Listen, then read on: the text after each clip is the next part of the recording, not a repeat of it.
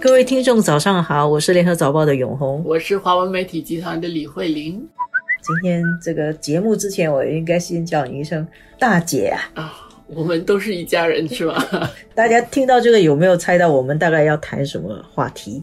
我们今天要谈最近讨论也蛮多的这个大哥论啊，马来西亚的这个外长西山木丁访问福建，在那边跟中国的外长。王毅见面之后，他们举行的这个联合记者会，如果你去早报网上可以看到这个视频，就是西山木丁呢是非常热情的称王毅是他永远的大哥，是而且是用中文讲，然后最后还说中马的关系啊是很好嘛，所以。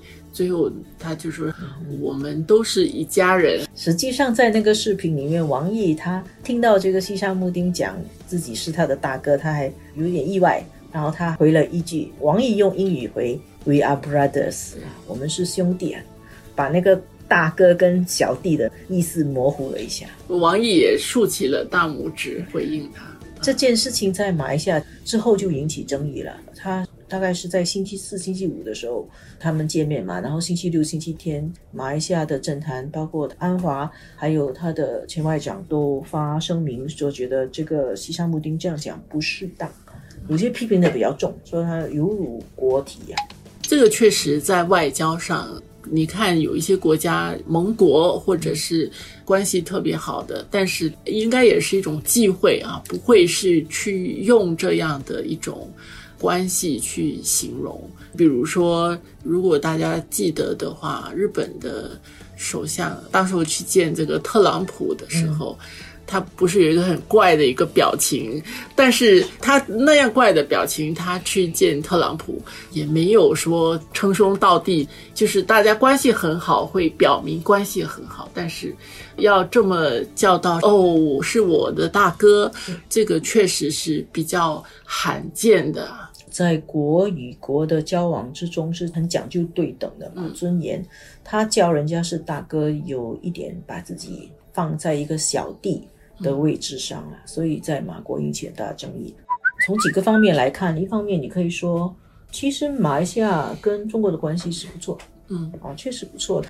中国在本区域的一些国家的评价里面啊，还有中国这些国家的关系，不像是美国所形容的。说大家都抵制中国啊，这个西山木丁这样讲，就反映出东南亚很多国家心里也在看这个形势嘛，就是中国在崛起，然后中国在本区域的经济力量跟政治力量影响力都在提升，所以大家都努力想要跟中国做朋友，甚至做好朋友。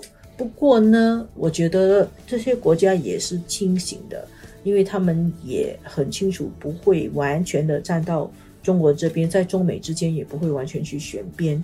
因为我们看到不久之前新加坡的东南亚研究院的 ISIC 的报告，他做的调查也是显示，本区域很多国家对于中国的崛起跟中国力量的不断的强大，大家也是有担心，也是有疑虑的。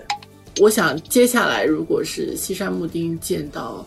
美国的总统拜登的时候，当然我们看啊，就是他西山木丁是五十八岁，好像是他比王毅小，他比王毅大概六十七岁嘛，所以他称他大哥。下一次他见到拜登的时候，他说我叔，my uncle。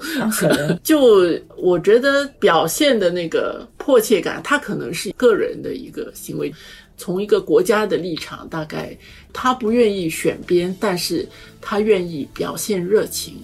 是这个是后来中国的外交部发言人华春莹说，他隔着屏都能感受到那个温暖啊，所以他是要表现那个热情，但是这种表现热情是要有度的把握，要把握的比较好。因为大哥万一要让你做一些什么事情，你不是这么就大哥让我做我就做的嘛。其实他到最后还是要考虑他自己国家的利益，或者倒过来啊，你叫了人家大哥，改天你要大哥帮你个什么忙，大哥也得想想嘛。大哥到时候得仗义要出手啊。所以王毅听到的时候在想，你这也不是白叫的，嗯，有什么要求要来了。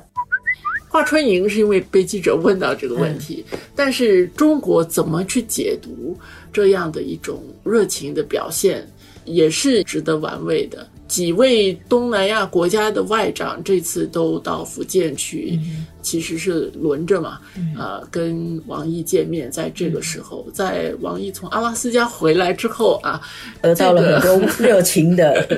但是所有的这些会见都重申了跟中国的关系是很好的。